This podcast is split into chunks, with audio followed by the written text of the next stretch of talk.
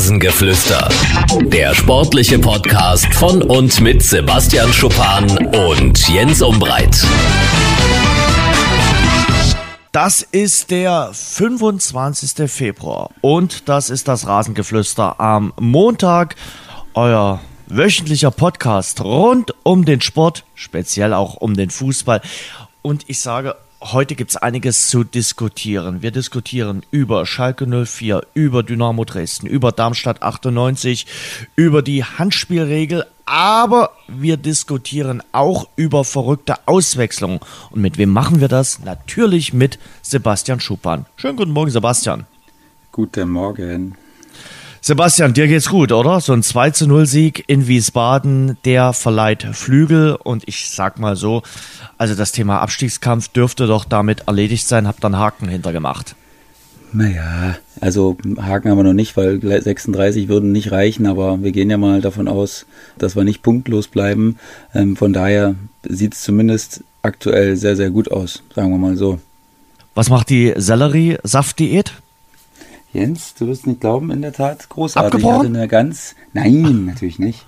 Ich hatte eine ganz anstrengende Woche, weil meine Kinder krank waren und äh, meiner Frau ging es auch nicht so gut und hat dementsprechend wenig Schlaf gehabt, teilweise. Und ähm, mir ging es trotzdem großartig. Ich habe wenig unter Müdigkeit gelitten oder unter Kaputtheit, was dann wahrscheinlich auch auf den Selleriesaft zurückzuführen ist. Und deswegen werde ich natürlich weitermachen und äh, dich auch speziell auf dem Laufenden halten. Also es schmeckt fürchterlich immer noch, auch nach einer Woche schmeckt es ekelhaft, aber ich hatte nichts anderes erwartet. Erfüllt, es erfüllt seinen Zweck und deswegen kann ich im Moment äh, nur Positives berichten. Vielleicht ist ja auch der Selleriesaft dran schuld äh, oder die Ursache dafür, dass ihr in Wiesbaden so erfolgreich wart. Aber ich habe gelesen, äh, du hast eine gelbe Karte äh, gesehen und ja, ich denke mal, es wird noch eine zweite Sperre in dieser Saison dazukommen, oder? Ich gehe stark davon aus, Jens, dass ich das nicht überleben werde ohne zweite Sperre. Und ähm, ja, was willst du machen? Also es war wieder unnötig. Oder sagen wir mal so, ich habe gelb gekriegt, weil ich einen Körper reingestellt habe, aber es war in aussichtsreicher Position für den Gegner. Und ähm, ja, von daher, gelbe Karte ist immer ärgerlich, aber die war dann trotzdem auch irgendwie nötig. Und deswegen, ja, sind jetzt sieben. Drei kommen bestimmt noch zusammen in den restlichen Spielen und wenn nicht, dann ist natürlich auch schön, aber ich gehe mal im Moment stark davon aus, dass ich zweistellig werde. Davon gehe ich auch ganz fest aus. Äh, hm. Ich sag mal, eine der verrücktesten Szenen an diesem Wochenende war die im Liga Cup Finale in England. Chelsea gegen Manchester. Manchester City hat das Ganze gewonnen mit 4 zu 3 im Elfmeterschießen. Wir haben dann äh, gefeiert. Das ist der erste Titel in dieser Saison für Manchester City. Drei weitere könnten noch hinzukommen. Sie sind noch im FA Cup drin. Sie sind noch in der Meisterschaft drin. Da ist es nur noch ein Punkt Rückstand zum FC Liverpool und natürlich sind sie auch in der Champions League gut dabei. Nach dem 3 zu 2 im Hinspiel bei Schalke 04 haben sie da gar nicht so schlechte Aussichten, das Viertelfinale zu erreichen. Aber die Szene des äh, Endspiels im äh, Liga Cup Finale war die Szene in der Verlängerung und die hat sich rund um äh, Chelsea gedreht, um äh, den Trainer Maurizio Sarri, der in der letzten Saison noch den SSC Neapel trainiert hat äh, und auch schwer in der Kritik ist bei Chelsea. Er wollte den Ersatzkeeper Caballero äh, bringen, weil er dachte, dass der eigentliche Keeper an Krämpfen leidet und nicht mehr weiterspielen kann. Äh, und dann gab es da ein Schauspiel sondersgleichen. Sari wollte sich nicht auswechseln lassen. Der meinte Keeper, dann, nö, nö, es, es, es geht weiter, es geht weiter. Und äh, ja, äh, äh, Sari, der Trainer, wurde dann an der Seitenlinie fuchsteufelswild, zerriss sich die Jacke, Hast du sowas schon mal gesehen? Also, den haben sie doch mit der Situation jetzt komplett enteiert, oder? Ja, erstmal muss ich dazu sagen, dass ich wirklich nicht wusste, dass das möglich ist. Also, dass man einfach sagen kann, man, nein, ich komme nicht raus. Also, du kannst da draußen anzeigen, was du willst. Äh, ich komme einfach nicht raus. Und ich habe die böse Befürchtung, dass uns das äh, nicht das letzte Mal passiert sein wird, weil da gibt's natürlich äh, einige, das brauche ich nicht sagen, im Fußball gibt's verrückte Vögel, und äh, ich denke, dass das der ein oder andere nochmal machen wird in Zukunft. Ich gehe schwer davon aus, weil ich glaube, dass wenn du 100 Profifußballer befragt hättest und denen den Sachverhalt erklärt hättest, dass da wirklich ein ganz großer Teil, und da zähle ich mich übrigens auch mit rein, nicht gewusst hätte, dass das möglich ist, dass wenn draußen angezeigt wird, du musst raus, dass du dann sagst, nee, also ist ja schön und gut, dass du das anzeigst, aber ich bleib drin. Das wusste ich erstens nicht und zweitens ist natürlich eine absolute ähm, Respektlosigkeit äh, dem Trainer gegenüber. Was gibt das für ein Bild? Diese Handbewegung allein vom Spieler da auf dem oder vom Torwart auf dem Feld, so äh, nach dem Motto, was soll das? Ich bleib drin, äh, du hast mir gar nichts zu sagen. Also äh, normalerweise hätte er aufs Feld marschieren müssen, hätte ihn an den Haaren ziehen müssen und hätte ihn aus vom Feld schleifen müssen. Aber ähm, ja, hat sich dann fürchterlich aufgeregt, zu Recht. Und äh, ja, der Torwart hat im Endeffekt das Machtspielchen gewonnen. Und ja, da ist man jetzt natürlich geneigt zu sagen, dass das das absolute Ende von Maurizio Sarri war. Ähm, denn zu guter Letzt haben sie natürlich das Elferschießen dann verloren, so nach dem Motto Karma, hat äh, fünf Minuten später zugeschlagen und ähm, ja, er hat zwar einen Elfmeter gehalten, aber hat dann trotzdem nicht dazu geführt, dass es gereicht hat und äh, absolut kuriose Szene und wie gesagt, ich bin mir eigentlich fast relativ sicher, dass das nicht das letzte Mal ist, dass wir das in naher Zukunft gesehen haben. Er wollte also Willi Caballero bringen, der hatte 2016 im äh, Ligapokalfinale drei Elver damals äh, gehalten. Äh, und der Trainer hat sich dann so quasi äh, nach dem Spiel gerechtfertigt im äh, englischen Fernsehen bei den Kollegen von Sky, hat gesagt, es war ein großes Missverständnis, ich hatte es so verstanden, dass wir ein Problem haben, ein Wechsel notwendig wird, ich dachte, dass unser Torwart einen Krampf habe. Äh, da würde ich sagen, Hashtag schöne Ausrede, um alles irgendwie klimpflich zu gestalten, aber das ist die Szene, über die die ganze Fußballwelt an diesem Wochenende diskutiert. Ich äh, hänge das Maurizio Sarri ganz, ganz, ganz, ganz hoch an, dass er in so einer Situation, wo es wirklich auch um seinen Hals geht, dann trotzdem sich noch irgendwie, also irgendwie stellt er sich ja trotzdem vor die Mannschaft und vor den Spielern, wirft den Spieler nicht zum Fraß vor, sondern nimmt er alles auf sich und hat gesagt, nee, nee, es war ein Missverständnis, ich habe das falsch verstanden.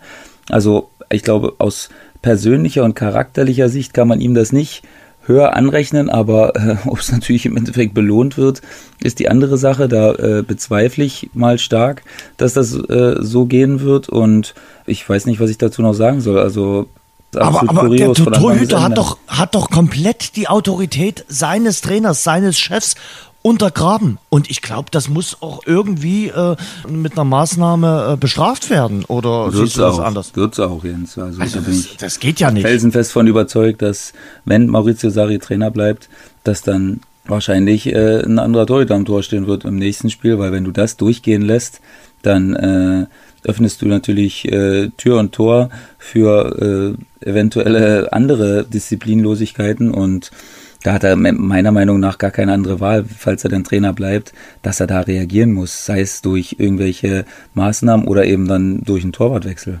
Hm. Also mir ist da immer wieder die Szene eingefallen, ich glaube, das war das DFB-Pokalfinale 1971 vor unserer beider Zeit, damals zwischen Gladbach und Köln, wo sich Günter Netzer selbst eingewechselt hat. Okay, das ist ja jetzt noch okay, äh, aber sich äh, nicht auswechseln zu lassen, ich finde, das ist eine eine fette Geschichte und äh, ich kann mir vorstellen, das wird uns noch ein ta paar Tage begleiten, zumal Sarri ja eh in England schon angeschossen ist und äh, bei Chelsea mächtig unter Druck steht. Es wäre auch interessant gewesen, was passiert wäre, wenn er der Held gewesen wäre. ja, er hat was ja einen Elfmeter gehalten. Den von Sané hat er ja gehalten. Aber der, äh, die anderen, also Chelsea haben eben zwei verschossen, einen gehalten, einer an dem Pfosten. Und deshalb hat Manchester City das Ding dann gewonnen. Ja, also absolut kurios. Wie gesagt, da hat wahrscheinlich dann der Fußballgott, so es der ihnen denn geben wird, ähm, entschieden, dass das einfach nicht belohnt werden darf, so ein Verhalten. Und ähm, von daher ist es zum Glück dann für Sari im Endeffekt, er weiß nichts, ob zum Glück, also man kann ja auch sagen, wenn sie gewonnen hätten, dann hätte er sich wahrscheinlich auch den Kopf aus der Schlinge erstmal gezogen, aber um welchen Preis oder für welchen Preis dann am Ende. Und äh, ja, ich bin wirklich gespannt, was da jetzt noch vonstatten geht in den nächsten Tagen. Da sind wir gleich beim äh, Thema. An diesem Wochenende war der große Amateurfußballkongress in Kassel. Da hat unter anderem auch der Bundestrainer Joachim Löw gesprochen. Der hat Fairness auf dem Platz äh, auch gegenüber den Schiedsrichtern eingefordert. Sie seien das allerhöchste Gebot und hat aber auch gesagt, äh, solche Szenen, die wir im Fußball sehen, also wie ständige Rudelbildung, Schwalben, Simulanten, das sehen eben auch die Kinder. Und die gestrige Szene haben natürlich auch Kinder gesehen. Das ist kein gutes Vorbild Vorbild. Ich finde auch, das passt auch in dem Zusammenhang, äh, die Äußerung von Nico Kovac nach diesem 0 zu 0 äh, in Liverpool in der Champions League, wo wir gesagt haben, na klar, haben wir ein bisschen Zeit geschunden. Das hat mir auch nicht geschmeckt, muss ich dir ganz ehrlich sagen. Äh, dass das normal ist, offenbar im Fußball aktuell, ich sag mal nicht in England, aber in Spanien, Italien, womöglich auch in Deutschland, das ist ganz klar, aber dass man da noch öffentlich sagt, ja, äh, machen wir halt, äh, das fand ich nicht gut. Das sehe ich ehrlich gesagt nicht so schlimm, Jens. Ich meine, man ist ja auch irgendwie scheinheilig, wenn man es einerseits macht und andererseits sagt, dass man es nicht gemacht hat. Das gehört einfach dazu. Also du ziehst dem Gegner damit auch einen Zahn. Also das ist ja auch eine psychologische Geschichte, die du am Ende von einem Spiel dann benutzt, um den Gegner erstens außer Fassung zu bringen und zweitens ihn dann halt so wütend darüber zu machen und äh, von seiner eigenen Leistung ablenken dann quasi und ähm, ihn nur noch auf diese Tatsache hinführst, dass man in Zeit spielt. Die regen sich fürchterlich auf, die überlegen gar nicht mehr, was sie jetzt denn machen können, sondern die regen sich nur noch darüber auf. In jeder Miniszene, jede noch so kleine Verzögerung wird dann bepöbelt und dann hast du eigentlich den Gegner genau da, wo du ihn haben willst am Ende und das ist einfach eine taktische Maßnahme und ähm, das, das gehört dazu, Jens. Also da bin ich jetzt, sehe ich jetzt nicht aber, so schlimm. Aber, dass, aber du sagst, okay, ich habe einen Krampf und hast gar keinen Krampf. Jens, gehört alles dazu. Also was, aber in England das, definitiv macht man sicherlich nicht. nicht so oft. Das macht man sicherlich nicht so oft, dass jemand einen Krampf hat und also ich weiß nicht, sowas möchte ich jetzt keinem äh, unterstellen, dass jetzt jemand sagt, äh, ich habe einen Krampf und hat gar keinen. Also ich weiß nicht. Ich glaube schon, dass Javi Martinez einen Krampf hatte, weil er wirklich, wirklich viel gelaufen ist und es gibt ja einige Spieler, die haben Krämpfe und spielen dann weiter, einige können nicht weiterspielen. Das ist natürlich eine Sache, die ist sehr individuell und es kann natürlich auch sein, dass der wieder rausgeht und du wieder halbwegs normal spielen kannst. Also da würde ich jetzt erstmal äh, im Vorhinein keinen unterstellen, dass er da Schauspiel hat, aber dass man natürlich mit der Uhr am Ende spielt, das ist legitim und das macht auch jede Mannschaft so und jeder, der sich darüber aufregt, in der gegnerischen Mannschaft, der sollte äh, dann zumindest doch mal kurz in sich gehen und sagen, wie er es denn machen würde, wenn man führt und von daher ist es immer äh, nicht so leicht, ruhig zu bleiben, aber ist dann doch ein Mittel, was jede Mannschaft wählt am Ende von Spielen. Aber ganz ehrlich, ich würde noch zwei Minuten oben drauf packen. Wenn das äh, passiert in der Nachspielzeit, würde ich sagen, okay, lassen wir alles schön nachspielen. Und ich habe den Eindruck, das wird zu selten nachgespielt. Solche Sachen, die dann gerade in der Schlussphase passieren. Ja, also, aber du siehst das äh, eher aus Spielersicht. Also mir geht das nee, gewaltig schon, auf den, mir geht das gewaltig auf den Keks. Und ich, äh, ja, es ist vielleicht jetzt eine Plattitüde und manche rollen jetzt auch mit den Augen, aber ich bin der Meinung, in England passiert das nicht so heftig. Das ist vor allen Dingen so eine spanisch, italienisch, möglicherweise auch deutsche Angelegenheit, dass das hier häufiger passiert. Und äh, in England, okay, da wird auch saftiger nachgespielt. Also in mm. Deutschland nimmt das langsam Einzug, dass wir äh, länger als drei, vier Minuten nachspielen. Finde ich auch okay dann muss man halt bis zum Schluss zittern und dann kann man sich diese ganzen Mätzchen nicht erlauben. Äh, ich finde auch äh, fünf Minuten Nachspielzeit, wenn es den Grund dafür gibt, dann ist das okay. Ja, das Problem ist ja auch, also oftmals aus Spielersicht, ich erzähle das jetzt nur aus Spielersicht, ja, dass gut. Äh, ja die Nachspielzeit quasi äh, im Stadion ja auch nie angezeigt wird. Du weißt als Spieler selbst auch nicht, sind jetzt schon drei Minuten um oder sind jetzt viereinhalb Minuten um. Und äh, natürlich sage ich, von der 91. oder wenn die 90. Minute vorbei ist und wir führen, dann sage ich dem Schiri, alle 30 Sekunden sage ich, äh, also bitte pfeif jetzt das Ding ab, also sofort. Also Und was sagt er zu dir? Alle 30 Sekunden, ja, nichts. Irgendwann sagt er ja nichts mehr, weil es ihm auf die Eier geht. Aber ich hoffe natürlich, dass, dass ich da zumindest mal 30 Sekunden rausholen kann als Spieler am Ende. Das äh, ist ja manchmal dann schon ein Angriff, den du dem Gegner noch wegnimmst und wie gesagt, man hat da auch selten den Überblick und man hat natürlich auch nicht so ein Zeitgefühl in so einem engen Spiel, wo du dich natürlich äh, auf die Verteidigung konzentrierst dann im meisten Fall und äh, von daher ist es immer so eine Sache und kann schon sein, dass Schiedsrichter dann auch mal eine Minute länger spielen lassen. Das kann ich jetzt aus meiner Sicht im Spiel, wenn ich jetzt spiele, schwer beurteilen, weil wie gesagt das Zeitgefühl da manchmal ein bisschen fehlt. Aber ähm, ja, du hast schon recht. Normalerweise müsstest du es als Schiri dann teilweise bestrafen. Dann würde es sicherlich vielleicht auch weniger äh, solche Aktionen geben. Aber wie gesagt, es gibt es eigentlich fast in jedem engen Spiel. Von daher äh, ist es schon sowas wie Usus geworden. Mhm. Ich will bei dem Thema nochmal äh, bleiben. Wir kommen ja später vielleicht noch zum Handspiel, was ja auch in den letzten Tagen, Wochen heftig diskutiert wurde. Äh, da hat äh, Joachim Löw gesagt, dass da Trainer zum Teil ausrasten, wenn eine falsche Einwurfentscheidung vom Schiedsrichter getroffen wird.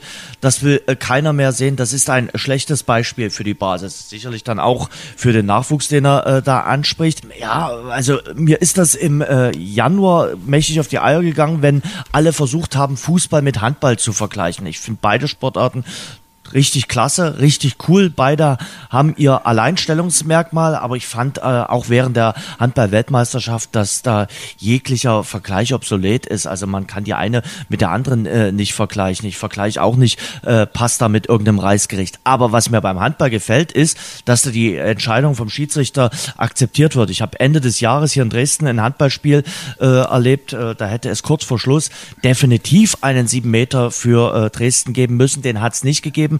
Das äh, Publikum war außer sich, aber die Spieler sind relativ ruhig geblieben, haben die Entscheidung des Schiedsrichters akzeptiert das erlebe ich beim äh, Fußball relativ selten. Also da gibt's äh, eine Rudelbildung vom Allerfeinsten, wenn der Schiedsrichter nicht die Entscheidung trifft, die äh, sich die Mannschaft erhofft. Und ja, da ist, äh, ich glaube, der Schiedsrichter nicht immer die Autorität, die er sein müsste. Und das färbt aus meiner Sicht auf den Nachwuchs ab. Also ich glaube, auch dort hat's äh, der Schiedsrichter bei so manchem Jugendspiel richtig schwer. Also ich glaube, dass das allgemein ein schwieriges Thema ist und dass es auch immer ein bisschen auf das Auftreten vom Schiedsrichter ankommt, weil du merkst als Spieler natürlich genau auch, kannst du einen Schiri vielleicht ein bisschen beeinflussen mit den Sachen, wie du sprichst, wie du mit ihm sprichst, wie du auf ihn zugehst. Das merkst du natürlich. Und wenn da ein Schiri eine klare Kante fährt und äh, dich auch zwei, dreimal auflaufen lässt, dann äh, weißt du natürlich sofort, mh, hm, also heute besser nicht so viel lamentieren, nicht so viel erzählen mit ihm, sondern akzeptieren und ruhig sein. Und es gibt aber auch Schiris, da, da denkst du dir, da weißt du vor dem Spiel, ey, ruhig sein, der mag das nicht, der mag nicht, wenn du da mit wedelnden Arm auf den zugerannt kommst. Und da hilft es aber dann irgendwie trotzdem manchmal nicht. Und man denkt trotzdem, man hat schon nichts gesagt, aber man ist trotzdem unzufrieden. Von daher ähm, glaube ich auch, dass die Schiris da selbst viel machen können, sie selbst viel beeinflussen können mit ihrer Art des Auftretens. Da bin ich fest von überzeugt. Und natürlich äh, ist das nicht, dass du jetzt mit dem Finger schnipsen kannst und sagen kannst, ey, ab morgen wird nicht mehr lamentiert. Das äh, ist ein Prozess, äh, der dann stattfinden würde und äh, sicherlich nicht von heute auf morgen gehen kann. Aber im Großen und Ganzen finde ich schon, dass du recht hast. Man ist geneigt dazu, zu viel zu lamentieren und viele, viele Sachen in Frage zu stellen. Aber andererseits äh, musst du auch manchmal die Spieler verstehen, weil manchmal auch wenn es nur so ein banaler Freistoß ist, wo du dir sicher bist, dass es kein Foul war, daraus kann eine gefährliche Szene entstehen und nachher kann dir daraus das entscheidende Tor fallen. Von daher sind auch kleine Sachen manchmal wichtig und deswegen regt man sich auch manchmal fürchterlich auf als Spieler. Mm, denn wie gesagt, manchmal sind es nur Kleinigkeiten, die, die ein Spiel entscheiden können und von daher äh, fällt es auch schwer, da mal äh, die Ruhe zu bewahren. Aber ich bin trotzdem der Meinung, wenn äh, der kleine Kevin Müller, der Elfjährige, sieht, wie sich Neymar oder Ronaldo künstlich aufregen, dann färbt das auf ihn ab und dann sagt der, was die Großen können, kann ich auch. In meinem äh, D-Jugendspiel und regt mich dann auch so theatralisch auf. Und äh, in der D-Jugend pfeift nun kein äh, Felix Zweier, kein äh, Brüsch äh, oder auch kein Eitekin. Da pfeifen auch Schiedsrichter, die nicht das Niveau haben und dann vielleicht diese klare Linie haben und dies dann möglicherweise auch richtig schwer haben, weil dann von draußen auch noch die Eltern reinbrüllen. Und äh, ich kann mir vorstellen, dass das auch nicht immer so ganz so einfach ist für die. Ich habe ich hab ja hier schon mal gesagt, dass mein Lieblingsschiedsrichter aktuell in Deutschland mit Abstand Manuel Gräfe ist, weil ich finde, der lässt viel laufen. Und das führt dazu, dass wenn du weißt, dass Manuel Gräfe pfeift, dass du nicht so viel lamentieren kannst, weil der pfeift einfach manche Sachen nicht wo du denkst, das ist ein sicheres Ding, der lässt laufen, der lässt laufen. Und so ist es auch im Training zum Beispiel. Die Trainer lassen auch viel laufen und da wird auch nicht viel lamentiert. Und klar kann man, weiß ich, dass man Training und Spiel nicht vergleichen kann. Aber wenn du das wüsstest, dann äh, hast du manchmal gar keine Zeit zum Lamentieren oder weißt, ey, wenn der weiterlaufen lässt und ich lamentiere da, dann entsteht vielleicht eine, eine, eine Chance und ähm, ich bin dann nachher der Depp ich mag Manuel Gräfe richtig gern, weil der das machen lässt und das finde ich macht das Spiel A flüssiger und zweitens macht es auch interessanter, weil ähm, wie gesagt, du dir nie sicher sein kannst. Du musst immer weitermachen, du musst immer sofort wieder aufstehen, sofort äh, bereit sein, äh, dass er nicht pfeift. Und deswegen ähm, finde ich, dass viele Spiele, wo Manuel Gräfe pfeift, man kann es ja mal beobachten und mir mal ein Feedback dazu geben, wenn einer mal sich mal die Mühe macht. Ich finde, das sind immer gute Spiele, wenn Manuel Gräfe pfeift. Und na klar ist er auch nicht mal gegen schlechte Tage gefeit, aber gefällt mir seine Art, äh, wie er das in den letzten ein, zwei Jahren angeht. Ja, Manuel Gräfe definitiv einer äh, der besten in Deutschland. Aitekin finde ich auch kein ganz schlechter, muss man so sagen. Äh, der hat auch eine klare Linie, äh, hängt sicherlich auch mit seiner Statur zusammen. Ja, es gibt schon ein paar gute äh, Schiedsrichter. Ob äh, Brüch jetzt der Beste ist, weil der bei den letzten Turnieren äh, immer gepfiffen hat, äh, sei mal dahingestellt. Dann kümmern ja. wir uns mal um die aktuellen Baustellen und gehen mal der Reihe nach, von oben nach unten. Kümmern wir uns zunächst um Schalke 04. Warst du überrascht, dass der Sportvorstand Christian Heidel nach der 0 zu 3 Niederlage in Mainz, ausgerechnet in Mainz, wo er lange gearbeitet hat. Äh, sein Papa, habe ich jetzt irgendwo gelesen, war auch lange Zeit äh, Oberbürgermeister in Mainz. Also er ist ja eigentlich eine Mainzer Ikone, der Christian Heidel, und hat dort äh, vieles äh, erreicht, ist damals mit den Mainzern in die Europa League eingezogen, hat äh, Trainer wie Klopp oder Tuchel geformt und äh, hat dann aber gesagt, er möchte halt nochmal zu einem richtig großen Verein wie Schalke 04 äh, wechseln. Das hat er äh, dann gemacht 2016, aber so richtig geklappt hat das nicht. Nun wird er spätestens zum Saisonende zurücktreten. Schalke hat ihn quasi äh, geschafft. Man wirft ihm vor, dass er quasi ein Minus von 150 Millionen bei den Transferausgaben erwirtschaftet hat. Also dass seine Transfers nicht so richtig äh, gefruchtet haben. Also äh, dass äh, gerade die Spieler wie Embolo, Koke, der mittlerweile in Levante spielt, oder Stamboli nicht so richtig gefruchtet haben. Auf der anderen Seite wirft man ihm vor, dass er keinen der Schalker Spieler wie Goretzka, Sané oder Max Meyer halten konnte. Und natürlich der größte Vorwurf, äh, in zwei von drei Spielzeiten hat Schalke 04 keinen internationalen äh, Platz erreicht. Äh, das wird in dieser Saison nicht gelingen, möglicherweise über den DFB-Pokal, aber da haben sie noch ein dickes Brett zu bohren. Äh, letzte Saison sind sie Vizemeister geworden, aber in dieser Saison hinken sie den Erwartungen weiter zurück. Und Christian Heidel hat wohl gesagt, dass das größte Gut in einem Verein die Ruhe ist. Und äh, wenn er für die Ruhe selbst nicht mehr garantieren kann, dann tritt er zurück. ohne irgendwelche Abfindung. Das finde ich sehr ehrenhaft. Ich mag auch Christian Heidel. Äh, wie siehst du seine Entscheidung äh, zum Saisonende zurückzutreten? Und was denkst du, was wird aus Domenico Tedesco mit dem Rücktritt von Christian Heidel? Also ich habe mir darüber gestern auch lange Gedanken gemacht und habe auch viele, viele Berichte dazu gelesen und auch im Fernsehen verfolgt und hoffe, dass mich die äh, Berichte jetzt nicht in irgendeiner Weise großartig beeinflusst haben, sondern mir vor allen Dingen Infos geliefert haben.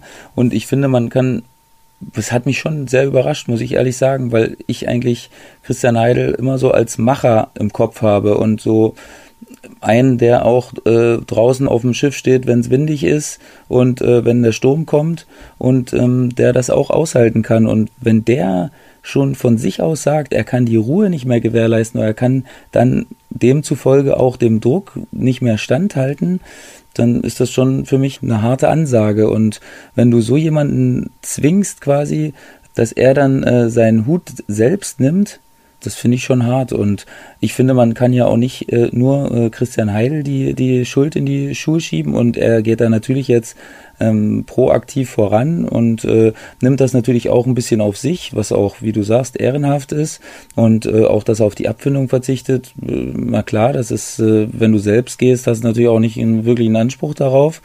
Und die Spieler, die er geholt hat, da bin ich immer noch dabei. Das fand ich plausibel, dass er die geholt hat. Man kann ihm natürlich äh, vorwerfen, dass er die Jungs nicht gehalten hat, dass er einen Kehrer hat gehen lassen, dass er Goretzka nicht geschafft haben zu halten, werfe ich ihm nicht vor, weil der einfach ein Spieler ist, der ein internationales Klasseniveau hat und äh, das dann auf Dauer bei Schalke nicht gesehen hat. Das finde ich nicht schlimm.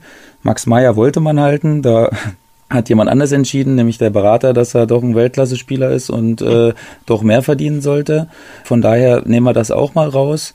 Und ja, ich bin eher dabei, vor allen Dingen äh, die Mannschaft zu kritisieren, weil ich glaube, es fehlen mir da so dann wahrscheinlich die Typen die das Ruder in die Hand nehmen und sagen, hey, hier läuft was ganz, ganz arg falsch, weil Qualität hat doch diese Mannschaft, da sind wir uns doch alle einig. Ein Salif Sané, den man geholt hat, ein Mascarell, die haben doch bei ihren anderen Mannschaften alle funktioniert. Das heißt natürlich nicht im Umkehrschluss immer, dass die auch bei anderen Mannschaften funktionieren müssen, aber die Qualität äh, darf man denen, glaube ich, nicht absprechen. Ne?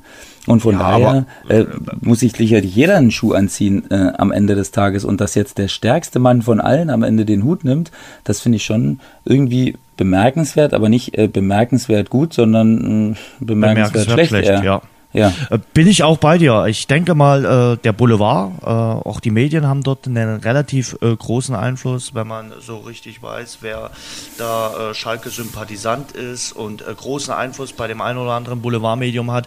Das spielt da sicherlich eine große Rolle. Und ich denke mal, die Zeit, wo sich Clemens Tönnies, der Aufsichtsratschef, zurückgehalten hat, ist dann auch vorbei gewesen. spätestens im Spätherbst, wo es dann gar nicht mehr lief. Und man muss auch ehrlich sagen, Domenico Tedesco hat in der letzten Saison schon keinen wirklich attraktiven Fußball spielen lassen. Da hat ihm der Erfolg recht gegeben. Aber in dieser Saison, er spielt ganz einfach Fußball zum Abgewöhnen. Also wenn du jemand auf Fußballdiät setzen willst, dann lass ihn Fußball von Domenico Tedesco anschauen. Das ist furchtbar. Das ist nicht schön anzuschauen. Ähm, und äh, die letzten fünf Minuten des Champions League Spiels Schalke gegen Manchester City waren sinnbildlich für die Saison von Schalke 04. 0-4. Und äh, ja, jetzt stehen sie da, verlieren 0 zu 3 bei Mainz. Ich gebe dir recht, der Kader ist nicht so schlecht, wie sie in der Tabelle stehen, aber sie spielen keinen guten Fußball und daran trägt der Trainer Schuld und den Trainer hat äh, nun mal der Kollege Heidel geholt. Das muss er sich anheften lassen. Das lief in der letzten Saison richtig gut, aber in der letzten Saison lief es auch deshalb richtig gut, weil einige große Teams da mächtig äh, geschwächelt haben. Das ist meine Meinung. Ja, das muss man, glaube ich, in Analyse der vergangenen Saison auch so sehen, dass andere Mannschaften einfach total unterperformt haben und dass Schalke halt zu diesem Zeitpunkt einfach da war und diese Lücke, äh, die die anderen Mannschaften gelassen haben, dann genutzt hat und da reingeschossen ist und eben viele Spiele auch in deren Richtung gelaufen sind. So. Und ähm, dass dann natürlich die Erwartungen auf Schalke wieder durchs Dach gegangen sind und alle gesagt haben, hey, jetzt kannst ja nur noch einen Platz nach oben gehen, dann sind wir da, wo wir hingehören. Das war natürlich schon der erste Fehler, äh, den man gemacht hat. Äh, nicht demütig äh, zu sein und zu sagen, ey, was war das für eine geile Saison? Zweiter sind wir geworden nach so vielen Jahren, wo wir das nicht geschafft haben.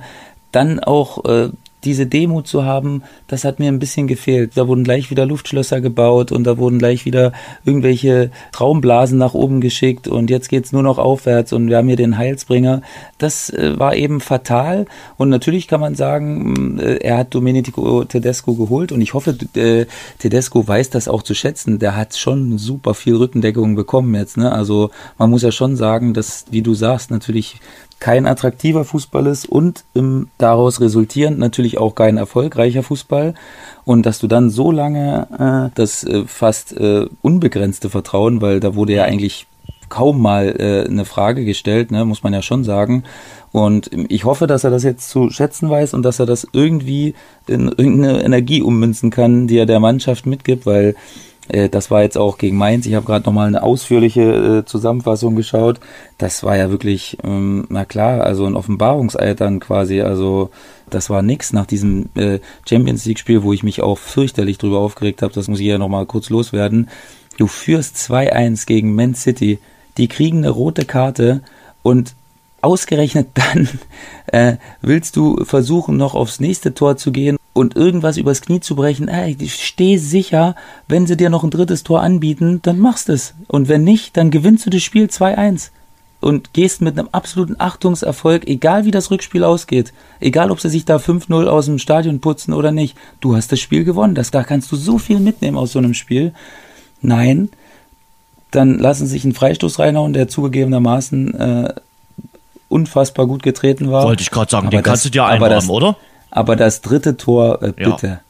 Bitte, ja, Jens, ein Abschlag nicht. vom ja. Torwart, wo einer alleine aufs Tor zugeht, nach einem Abschlag, wo die ganze Minute. Mannschaft, wo die ganze Mannschaft hinterm Ball ist und absolut geordnet steht und der geht alleine aufs Tor zu. Das kann, äh, darf in der dritten Liga äh, selbst nicht passieren, aber passiert natürlich auch immer wieder mal. Aber auf dem Niveau Ähm, das darf dir dann einfach nicht passieren. Und dann verlierst du 3-2 und kriegst jetzt wahrscheinlich eine Abreibung, äh, wie sie im Buche steht in Manchester und äh, kannst daraus im Gegenteil nichts mitnehmen, verlierst 3-0 in Mainz und hast jetzt absolutes Tohuwabohu, jetzt ist Heidel weg, jetzt gibt's wieder Unruhe Deluxe, die nächsten Wochen werden unfassbar unruhig und ich kann mir nicht vorstellen, dass das an den Spielern spurlos vorbeigeht und äh, ich sehe weitere punktlose oder wenig, wenig punktvolle Wochen vor Schalke liegen, ehrlich gesagt.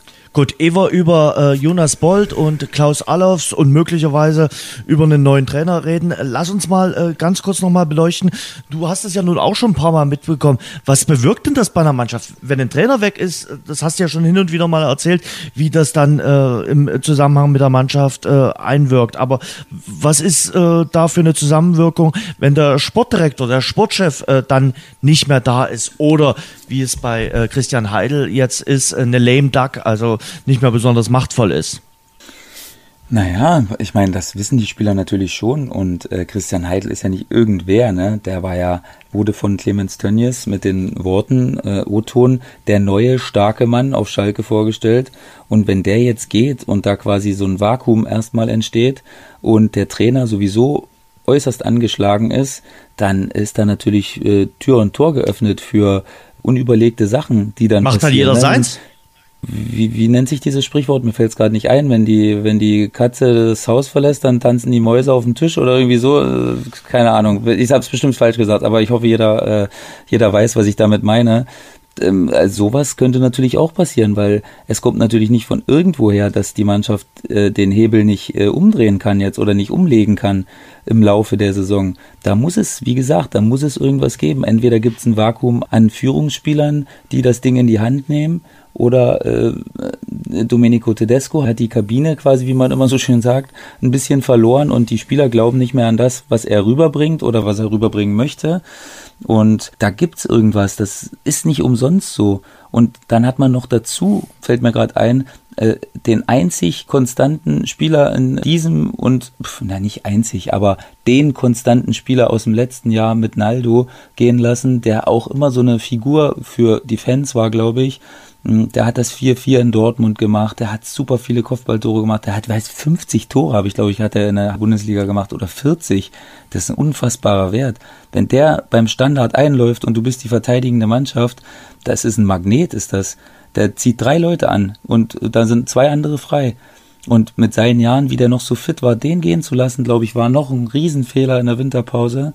Eine Million hat man dafür gekriegt, als ob man auf Schalke darauf jetzt angewiesen war, die eine Million. Also, wie gesagt, da gab es einige Sachen, die falsch gelaufen sind und ähm, ja, so präsentiert sich dann auch der Verein und dementsprechend auch die Mannschaft. Also ist wirklich kein schönes Bild und die können von Glück reden, dass die anderen Mannschaften so schwach sind, in Anführungszeichen unten, äh, und überhaupt nicht die Lücke schließen können, dann, wenn es so wäre wie jetzt aktuell in der zweiten Liga, dass die Mannschaften von unten anfangen ordentlich zu punkten, dann wird äh, das Wasser aber auch ein bisschen steigen im Keller äh, der Felddienstarena. Das kann ich mir äh, definitiv vorstellen, aber da dankt man auf Schalke dem äh, FC Augsburg, dem VfB Stuttgart, Hannover 96 und dem ersten FC Nürnberg, die noch unter den Königsblauen stehen. Und das Sprichwort heißt, wenn die Katze aus dem Haus ist, tanzen die Mäuse auf den Tischen.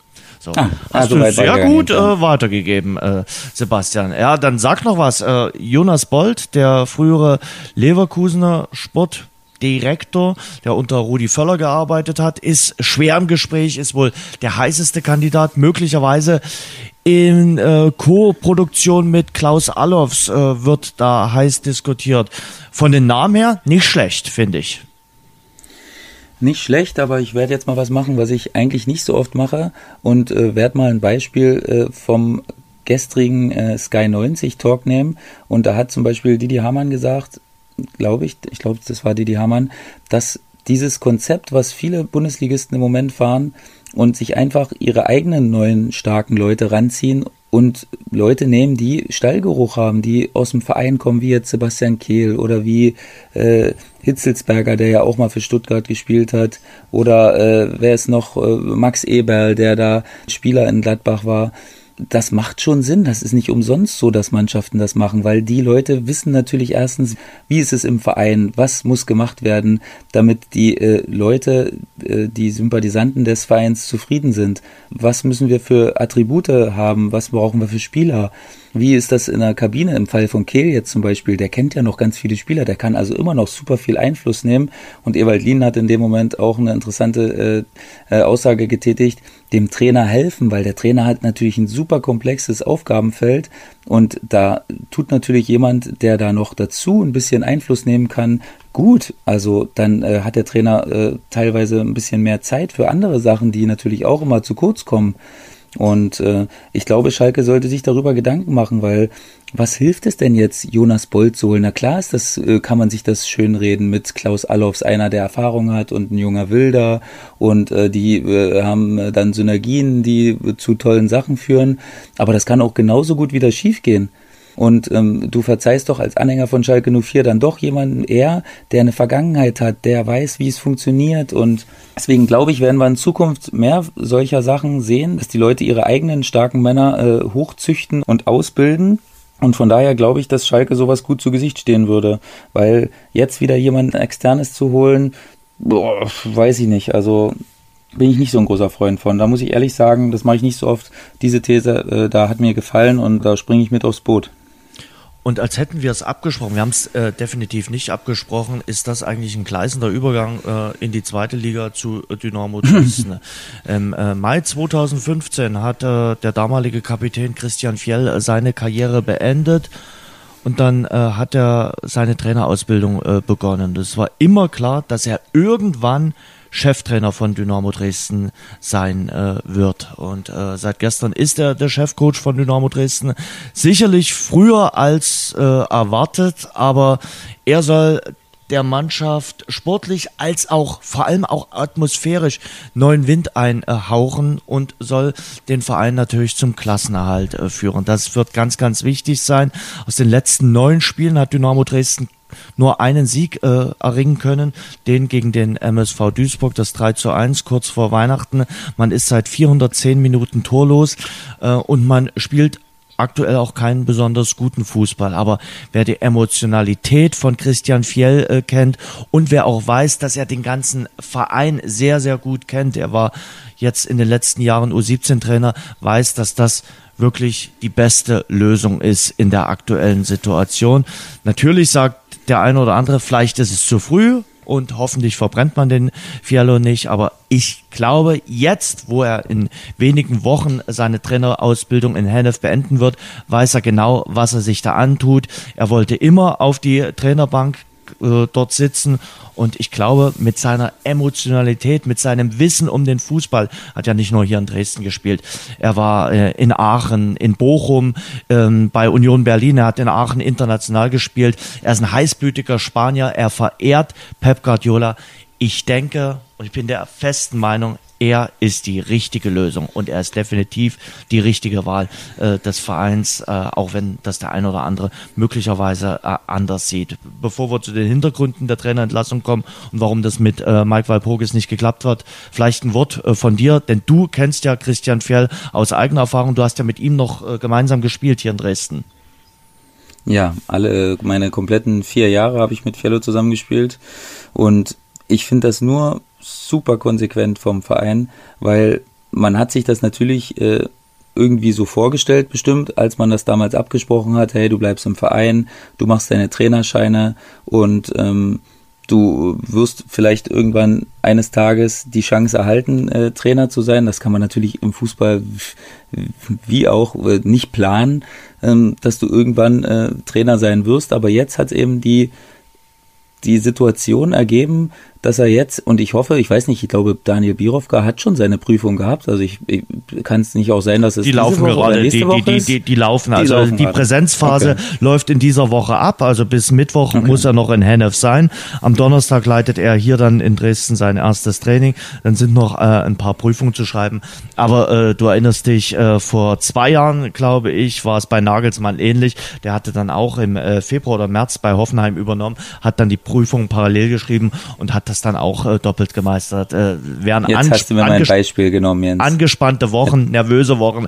Aber ich denke, Fiello wird das ähnlich wie der Kollege Nagelsmann meistern. Ja, also ich war ja gerade erst am Anfang meiner Ausführung und du hast mir jetzt mein schönes Beispiel, meine Poernte weggenommen. Aber äh, natürlich kann man sich das irgendwie so hinreden, dass man sagt, wenn der Arme, der wird jetzt verbrannt. Ich bin ja da mal wieder durch die sozialen Medien geflogen und habe mal ein bisschen äh, gelesen und habe ich ganz oft leider den Kopf schütteln müssen, was da jetzt gesagt wird, der arme Fiello und äh, der wird jetzt da, hoffentlich verbrennt er sich nicht. Leute, bitte, bitte, bitte, hört auf damit das ist sicherlich eine angespannte Situation bei Dynamo und sicherlich könnte man sich schönere äh, Einstiege vorstellen. Aber erstens hat man aktuell immer noch, man mag es nicht glauben, auch wenn es äh, die letzten Wochen schlecht gelaufen ist, äh, sieben Punkte Vorsprung auf dem Relegationsplatz. Also das ist jetzt nicht, das Wasser steht bis überm Kopf und man hat fünf Punkte Rückstand und der Fiello, der muss jetzt die nächsten drei Spiele gewinnen oder so. Der hat alle Erfahrungen, die man haben muss. Der hat ganz, ganz viele Trainer mitgemacht. Der weiß genau, was zu machen ist. Und natürlich muss er sich seine Erfahrungen sammeln. Das ist ja logisch. Aber irgendwann wäre immer die erste Station gewesen. Egal, ob er jetzt noch drei Jahre Co-Trainer irgendwo gewesen wäre. So ein Schmarrn. Man muss nicht irgendwo Co-Trainer gewesen sein, um nachher ein erfolgreicher Trainer gewesen zu sein. Julian Nagelsmann, dem stand das Wasser äh, im Mund drin. Der hat schon gegurgelt mit dem Wasser, als er damals übernehmen musste. Und der war noch nicht mal 30, glaube ich. Oder gerade ja. so 30. Und der hat das geschafft und hat die Hoffenheimer im nächsten Jahr nochmal deutlich besser gemacht als in dem Jahr sowieso schon. Von daher äh, halte ich überhaupt nichts davon, jetzt zu sagen, der arme Fiello, nein, der will das so und das ist auch, der würde lieber jetzt sofort anfangen als erst am Donnerstag, weil er da nochmal nach Hennef muss. Also der brennt für die Sache, da äh, braucht euch äh, gar keine Gedanken machen und der wird auch einen genauen Plan haben, weil er natürlich jeden Tag im Verein ist und jedes Spiel wahrscheinlich halbwegs gesehen haben wird, der hat genau seine Vorstellungen, da könnt ihr euch sicher sein und äh, der wird sich dann nicht die Finger verbrennen. Natürlich besteht die Gefahr, dass es nicht klappen kann, aber die besteht ja überall. Also egal, was für eine Situation da jetzt vorgeherrscht hätte, ob Dynamo jetzt Fünfter gewesen wäre oder was weiß ich, die Gefahr, dass es nicht klappt, die gibt's immer. Und äh, von daher, glaub mir, darüber macht sich ein Christian Fjell keine Gedanken. Da könnt ihr euch äh, sicher sein und äh, ich bin wirklich super gespannt, wie er das regeln wird. Seine Emotionalität ist natürlich eine Sache, die den Fans gefallen wird und die dem Verein und der Mannschaft dann auch gut tun wird, glaube ich, weil ich denke schon, dass er Sachen rüberbringen kann und dass er, das denke ich jetzt, und ich habe kein einziges Spiel leider der U17 von Dynamo Dresden gesehen, dass er dann doch einen gepflegten Fußball spielen lassen wird, aber dass er natürlich der Mannschaft auch das mitgeben wird, was jetzt äh, vonnöten ist. Erstmal die nötige Einstellung, die Basics wieder und äh, aus diesen Sachen heraus dann natürlich seine Art äh, der Spielidee einimpfen wird und mh, hm, da glaube ich, äh, machen sich zu viele Leute zu viele Sorgen. Der äh, wird das hinbekommen. Es war gestern so sinnbildlich für Dresden. Die Sonne hat geschienen und das war so ein, so ein Frühlingstag und so ein Frühlingserwachen. Das hat man so auch in der Stimmung des Vereins äh, gemerkt. Äh, ich habe auch ein paar kritische Stimmen gelesen, aber viele waren äh, auch äh, auf der einen Seite erleichtert, dass der Verein den Schritt getan hat, auf der anderen Seite auch glücklich, dass es eben ihr Fiello äh, geworden ist, weil mit ihm wirklich eine große äh, Sympathie äh, verbunden ist äh, und weil sie ihm wirklich zutrauen, dass er das Ding wuppen äh, kann, äh, auch weil du gesagt hast, weil er die nötige Emotionalität mitbringt. Ich denke, es wird wieder lebendiger werden in der Coaching-Zone bei Dynamo Dresden. Auch der vierte Offizielle kann sich schon mal darauf einstellen, dass es wieder muntere Gespräche geben wird wird mit äh, Christian. Äh, das ganz klar. Er hat ein klares Konzept. Er hat ja auch schon im Spätsommer als Interimstrainer hier gearbeitet, so rund zwei Wochen. Da hat er auch schon viel bewirkt. Und ich denke, auch die Mannschaft wird durchatmen, weiß aber auch, dass man ihr jetzt das allerletzte Alibi äh, genommen hat. Denn eins ist auch klar, wenn ein Verein zum zweiten Mal in der Saison den Trainer wechselt, dann äh, liegt das nicht nur immer am Trainer, dann läuft auch im System irgendetwas schief und das muss sich äh, Dynamo, aber eben auch die Mannschaft anhaften lassen, dass es eben in dieser Saison eine etwas schwierige Zusammensetzung äh, ist äh, bei der Sportgemeinschaft. Und es gibt sicherlich die eine oder andere kritische Stimme, die sagt, na ja, wenn sie schon in Darmstadt nicht gewinnen, gegen wen wollen sie denn überhaupt gewinnen? Also deshalb sehe ich auch Bochum, die jetzt auch nicht äh, die Wucht in Tüten sind und auch nicht mit Übergepäck an Selbstvertrauen nach Dresden kommen, als sehr, sehr wichtiges Spiel, um dort mal Punkte einzufahren, um dort nach 410 torlosen Minuten mal wieder äh, was zu tun, mal wieder einen Treffer zu erzielen. Ähm, das wird schon richtungsweisend sein, weil sonst rutschst du irgendwann noch tiefer rein rein und dann äh, fängt es langsam auch äh, an im Kopf das Nachdenken, dass du sagst, um Gottes Willen, jetzt nur noch fünf Punkte, nur noch vier Punkte. Dann denkst du nach, wann ist eigentlich Relegationstermin? Äh, muss ich jetzt nochmal den Urlaub umschieben? also von daher wäre Dynamo gut beraten, jetzt auch mit dem äh, Trainerwechsel gute Ergebnisse äh, einzufahren und äh, den Floh des Trainerwechsels mitzunehmen. Ich bin mir relativ sicher, dass den Christian äh, mitbringen wird äh, und dass er auf jeden Fall was bewirken wird. Aber auf dem äh, grünen Rasen steht er jetzt nicht mehr mit der Nummer 40. Das muss jetzt die Mannschaft liefern. Hm, ja, also ich glaube auch, dass, dass du natürlich der Mannschaft jetzt Alibis nimmst, damit, mit der Entscheidung auch äh, Fiello zu nehmen. Aber äh, eine Sache ist nicht immer direkt äh, miteinander verbunden und, und zwar meine ich damit, dass äh, wenn du zwei Trainer verschleißt quasi, dass es dann immer nur an oder dass es dann auch Großteil an der Mannschaft liegt. Das muss nicht immer sein. Uwe Neuhaus, wie gesagt, ich halte immer große Stücke auf äh, Uwe Neuhaus und bin auch ein großer Verfechter seiner Spielweise und äh, finde das auch toll. Und das hat sich aber auf irgendeine Art und Weise abgenutzt mit der Zeit mhm. äh, bei Dynamo, warum auch immer, dann auch relativ schnell.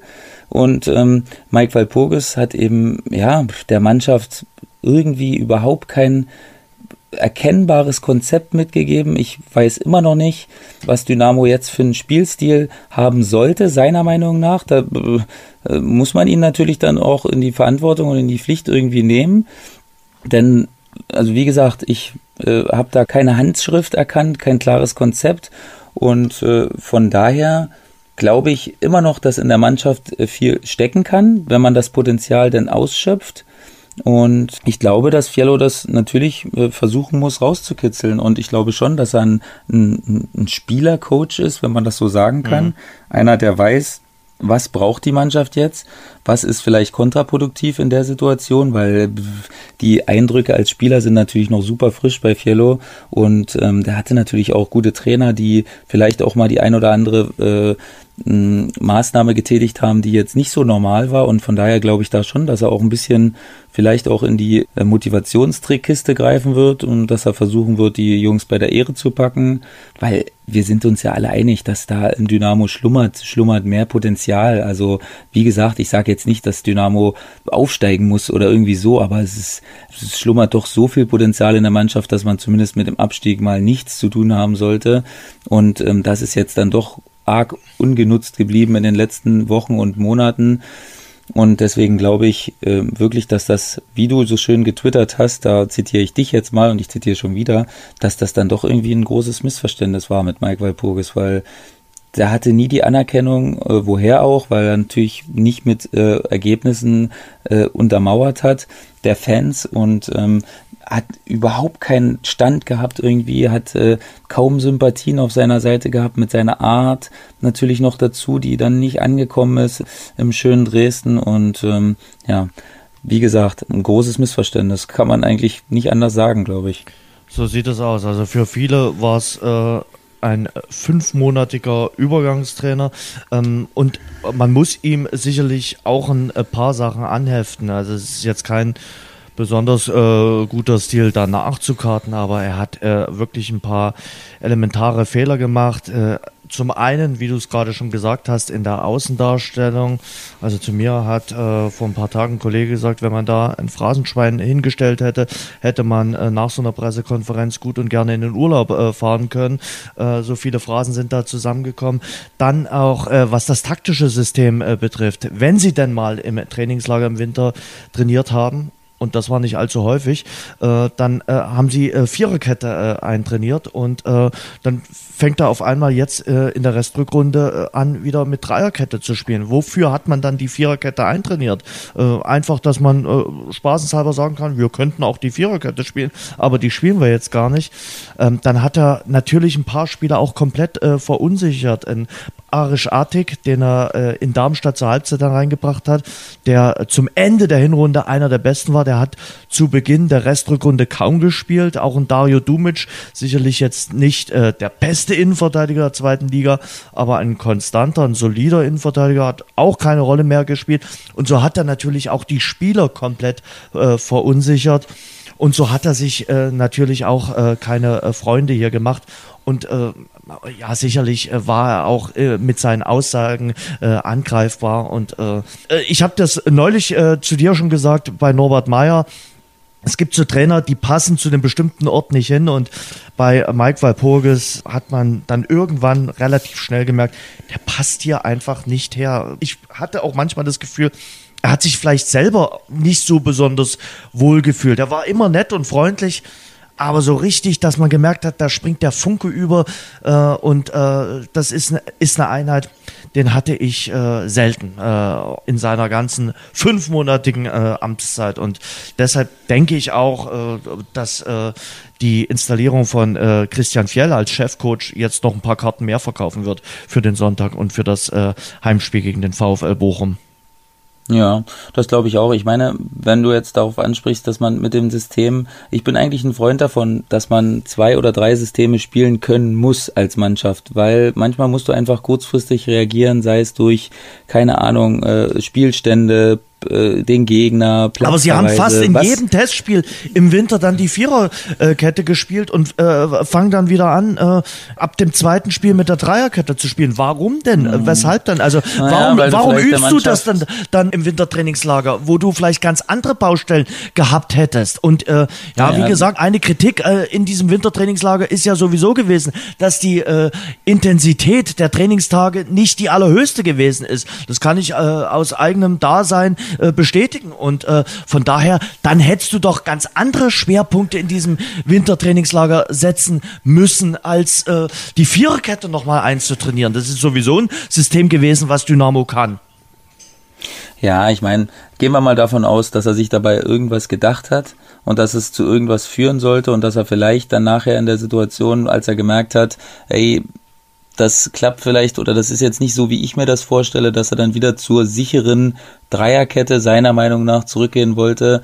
Aber es sind alles Taktikspielchen vom Trainer, da brauchen wir jetzt auch nicht zu groß drauf eingehen. Aber wie gesagt, wie du gesagt hast, ich glaube, das war auch von seiner Seite aus, äh, hat man nicht das Gefühl gehabt, dass er sich unbedingt äh, wohlfühlt. Und ähm, ja, jetzt hast du dann eben noch mit Verletzungen andauernd zu kämpfen von wichtigen Spielern. Ebert ist dauernd angeschlagen. Hartmann äh, hat seine gefühlt äh, fünfte Verletzung äh, dieses Jahr wieder erlitten und fällt wieder auf unbestimmte Zeit aus. Und ähm, Happy Birthday. So ein Spieler der hat heute Geburtstag übrigens. Das, oh, Herr Hardy, soll bei, bei alles dieser, Gute, mein Lieber. Äh, Situation erwähnt werden. Ja, alles Gute, mein Lieber. Und äh, ich denke zum Beispiel auch an so einen Spieler wie Duljevic, der ist auch oh, komplett verschwunden aus den Gedankenspielen von Mike Walpurgis gefühlt. In dem schlummert auch so viel Potenzial, der ist noch so roh, aber der hat so Qualitäten. Ich denke mir, wenn ich so einen Spieler bewerte, wie würde ich mich fühlen, wenn ich jetzt gegen den spielen müsste und ich würde mich auf den vorbereiten in der Woche zum Beispiel, dann wäre das so ein Spieler, da hätte ich echt ein bisschen Bauchschmerzen, muss ich ehrlich sagen, weil das sind der hat Qualitäten, das sind die Qualitäten, die du brauchst, eins gegen eins Situation. Und der hat natürlich manchmal nicht das Maß, der weiß noch nicht, äh, manchmal geht natürlich der Kopf runter und der rennt in vier Mann rein und du fragst dich, meine Güte, was macht er? Aber in der nächsten Situation nimmt er drei Leute aus und spielt den Ball rüber. So eine Leute, die muss man fördern. Und ich glaube, dass der eine größere Rolle bei Fiello spielen wird, auch wenn ich äh, da jetzt falsch liegen könnte. Aber ich denke, Fiello mag Spieler, die selbstbewusst sind und die, die wissen, was sie können und die trotzdem immer versuchen, ihre Qualitäten einzubringen. Und ich glaube, dass äh, wenn Duljevic, ich weiß nicht, ob er fit ist oder ob er verletzt ist oder äh, du kannst mich jetzt gern korrigieren, aber ich glaube, der kann der Mannschaft was geben, was sie, was sie sonst nicht hat. Also ich glaube, der Sportskamerad Haris Duljevic ist kein Spieler gewesen, der gestern geweint hat, äh, als äh, mitgeteilt wurde, dass Mike Walpurgis nicht mehr Trainer bei Dynamo Dresden ist. Was man ihm allerdings auch anheften muss, äh, der Torgefährliste äh, ist er nicht unter der Sonne. Und ähm, auch er hatte Möglichkeiten im Heimspiel äh, gegen Jan Regensburg. Und da sind wir nochmal bei Mike Walpurgis. Wenn du 410 Minuten ohne eigenen Treffer bist, dann fehlen dir irgendwann auch die Argumente und äh, Ralf Minge, der Sportchef von Dynamo Dresden, hat gesagt, die äh, Trennung von Mike Walpurgis war alternativlos und äh, dem ist, glaube ich, äh, nichts mehr hinzuzufügen. Das ist dann äh, so. Und äh, jetzt muss äh, Dynamo Dresden versuchen, irgendwie äh, die Klasse zu halten. Ähm, und ja, dann äh, zusehen, dass man gegen den VfL Bochum irgendwie die Punkte einfährt. Ich hatte es ja schon gesagt, VfL Bochum momentan jetzt auch nicht äh, das Maß der Dinge in der zweiten Bundesliga. Lass uns äh, ganz kurz noch ein paar Worte vielleicht zu Darmstadt 98 äh, verlieren. Konnten wir letzte Woche nicht mehr drauf eingehen, weil wir früh aufgezeichnet haben. Dann kam später die Entlassung von Dirk Schuster. Ähm, für mich etwas überraschend, ein Mühe überraschend. Ich habe dann zwar ein bisschen nachgelesen, dass das schon in der Woche davor im Gespräch war, dass man sich möglicherweise von ihm trennen könnte. Dann hat man in Sandhausen halt unentschieden gespielt, da hat er nochmal Werbung in eigener Sache gemacht, weil man dort gar nicht so schlecht gespielt hatte. Und ich habe Dirk Schuster dann auch hier in Dresden gesehen, da dachte ich mir, er wird definitiv auf der Bank sitzen dann bei seinem Heimspiel gegen Dynamo, weil er schaut ja sich den nächsten Gegner an von wegen. Dann wurde er am Montag äh, entlassen und jetzt ist Dimitrios Gramotzes äh, der neue Mann. Ich sag mal, vom Kader her, wenn ich mir die Spieler anschaue, dann müsste Darmstadt 98 die Klasse halten. Wenn ich mir allerdings das anschaue, was sie am Samstag geboten haben, wird es auch für Darmstadt 98 nicht ganz so einfach. Naja, Jens, das war jetzt eben ein Spiel von zwei Mannschaften, die nicht viel gepunktet haben in letzter Zeit und da kannst du oftmals halt keinen Leckerbissen erwarten und absolutes Selbstvertrauen aller Spieler und tolle Aktionen. Das sind dann eben Siege, die du dir irgendwie hart erarbeiten musst und ähm, das hat dann Darmstadt in dem Moment ein bisschen besser als Dynamo gemacht und haben dann sicherlich einen, einen super wichtigen Heimsieg eingefahren. Und ähm, ja, Dirk Schuster, gestartet sind sie ja super ja, die Klasse mit ihm gehalten. Man wieder ge Letzte Saison erstens noch. Also, das, äh, das ja, erstens das, genau. Nee, da erstens das und ich, ja, ich habe mir jetzt nur noch auf diese Saison äh, bezogen. Da hat man ja wieder, und wir haben das ja, glaube ich, auch noch in den Sendungen ja. besprochen, dass äh, Dirk Schuster wieder die Formel rausgeholt hat, die, die, die man benutzen muss, um mit der Mannschaft äh, von Darmstadt, um Erfolg zu haben. Und ähm, dann hat es irgendwie ja doch einen, einen argen Leistungsknick gegeben. Ähm, für mich irgendwie ein bisschen unverständlich, weil man eigentlich auch nicht so den großen Druck hatte. Man, äh, die Mannschaften unten haben wenig gepunktet. Man stand jetzt nicht so mit dem Rücken zur Wand und trotzdem hat irgendwie nichts geklappt und mm, man hatte auch das Gefühl irgendwie, dass Dirk Schuster selbst ein bisschen ratlos war nachher, was jetzt passieren muss, um, um das Schiff wieder in die richtige Richtung zu lenken. Und ähm, ja, kam für mich dann trotzdem doch sehr überraschend, dass du jetzt zwei so Identifikationsfiguren wie Zulu im Winter hast gehen lassen, äh, natürlich auf eigenen Wunsch, ähm, aber jetzt noch Dirk Schuster, jetzt sind wirklich nicht mehr viele da von diesem Wunder damals, äh, das den Aufstieg geschafft hat, nur noch, glaube ich, Heller, Kemper, äh, Stark oder so äh, und Sirigu, aber also bin gespannt. Dimitrios Gamotzes ähnlich sicherlich wie Fiello, ein Neuling, äh, ehemaliger Spieler natürlich und ähm, ja, ich bin gespannt, wie der das jetzt hinkriegen wird. Und ähm, ja, ich denke, wie du gesagt hast, äh, wir sind uns einig, äh, dass die Qualität von Darmstadt ausreichen muss, um in der zweiten Liga zu bleiben. Ich denke, da haben andere Mannschaften äh, größere Probleme, äh, äh, die Qualität auf den Platz zu kriegen als Darmstadt. Ja, aber wer Und, denn da? Ähm, also äh, du sagst immer, es ist alles so komfortabel, aber der erste FC Magdeburg macht mir momentan nicht den Anschein, als wenn sie vorhaben, wieder zurückzukehren in die äh, dritte Liga. Die spielen bislang eine bockstarke äh, Rückrunde. Die haben auch gegen äh, Paderborn ordentlich gespielt, haben dann einen Punkt geholt. Ingolstadt, hast du vorhin gesagt, äh, mit äh, Jens äh, Keller eigentlich auch ordentlich und vom Kader her gesehen auch ordentlich aufgestellt. Sandhausen und Duisburg vor der Saison gelobt ja. von äh, Sebastian Schupper. ich musste es mal kurz nochmal erwähnen. Äh, stehen ja. da jetzt schon etwas abgeschlagen. Also das sind äh, zu einem Nicht-Abstiegsplatz für Sandhausen und Duisburg. Ich darf es nochmal kurz erwähnen. Man kann das sich auch nochmal anhören im äh, Rasengeflüster Saisonvorschau zur zweiten Bundesliga, gelobt von Sebastian Schupan. Also die haben jetzt schon fünf Punkte Rückstand zu einem Nicht-Abstiegsplatz. Sind das dann die beiden, die es erwischen wird?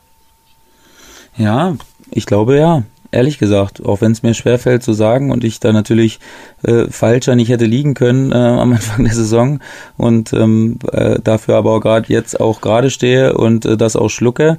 Ähm, Magdeburg hat im Moment natürlich äh, eine Wucht entfacht, auch dann nachher mit dem Publikum mhm. natürlich. Das sind sie den anderen drei Mannschaften voraus, obwohl Duisburg natürlich auch dahingehend Potenzial besitzt, aber die kommen überhaupt nicht vom Fleck äh, aktuell.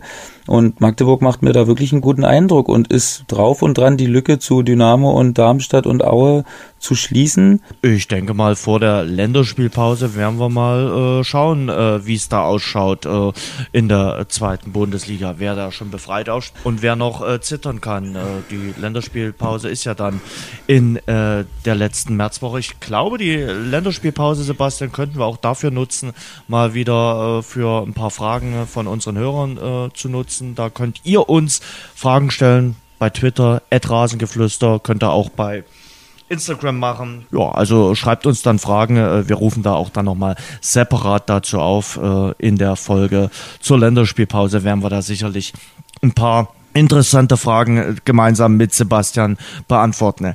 Sebastian. Weißt du, was ich schön finde, Jens? Ja dass wir keine Länderspielpause haben. Ich bin so glücklich darüber. Die dritte Liga nimmt diese Pause nämlich nicht mit. Ja. Wir spielen durch und Stimmt, äh, ich, ich bin, bin da, glaube ich, in, in, in, Zwickau, da spielt äh, der FSV Zwickau, lass mich nicht lügen, gegen äh, Energie Cottbus. Also ich bin da auf jeden Fall im Einsatz in der äh, Länderspielpause, das weiß ich.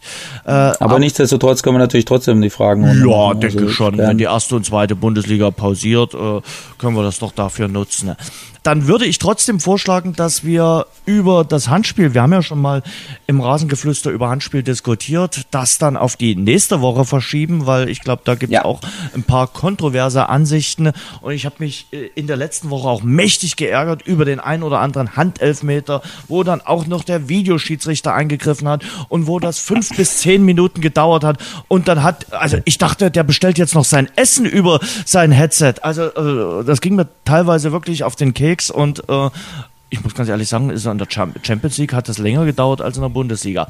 Aber das können wir mal nächste Woche ausdiskutieren. Schauen wir mal auf unser beider Wochenende. Mein Wochenende hat folgende Sachen in sich. Ich darf am Freitagabend beim Handball sein. HCL Florenz spielt, äh, unser Handball-Zweitligist, erwähne ich hier auch immer sehr gerne.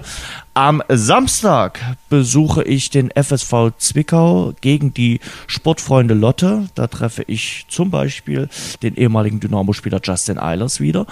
Und am Sonntag dann die Premiere als Chefcoach. Ein Spiel als Dynamo-Interimstrainer hat ja Christian Fjell schon gemacht, damals gegen Heidenheim im Spätsommer. Aber das ist dann sein erstes Spiel als Dynamo-Chefcoach gegen den VfL Bochum. Und Sie, Herr Schupan?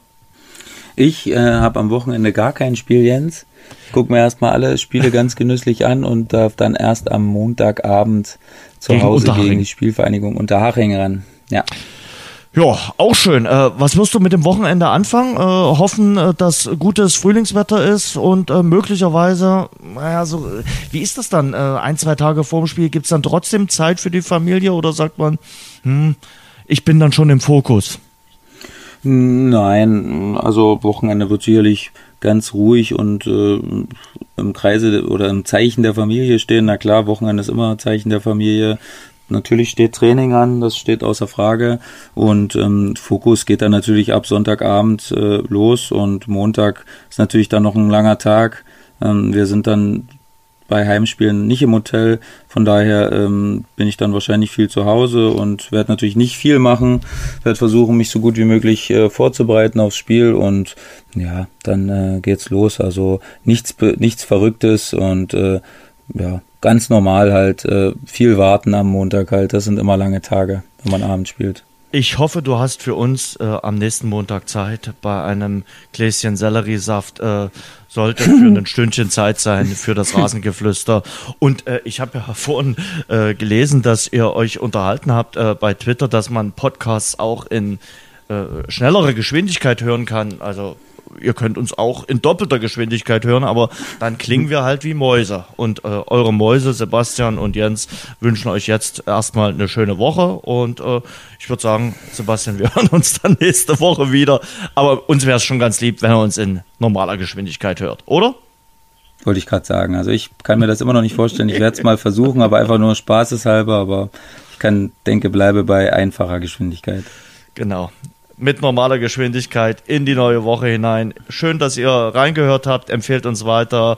Uns gibt es im Netz auf rasengeflüster.de. Wir wünschen euch eine schöne Woche und hören uns nächste Woche in äh, alter Gewohnheit wieder. Bis dahin, schöne Woche. Ciao. Tschüss. Das war unser Rasengeflüster. Nächsten Montag gibt es eine neue Folge von den Jungs. Abonniert und bewertet uns zum Beispiel bei iTunes oder bei Google Podcasts für Android.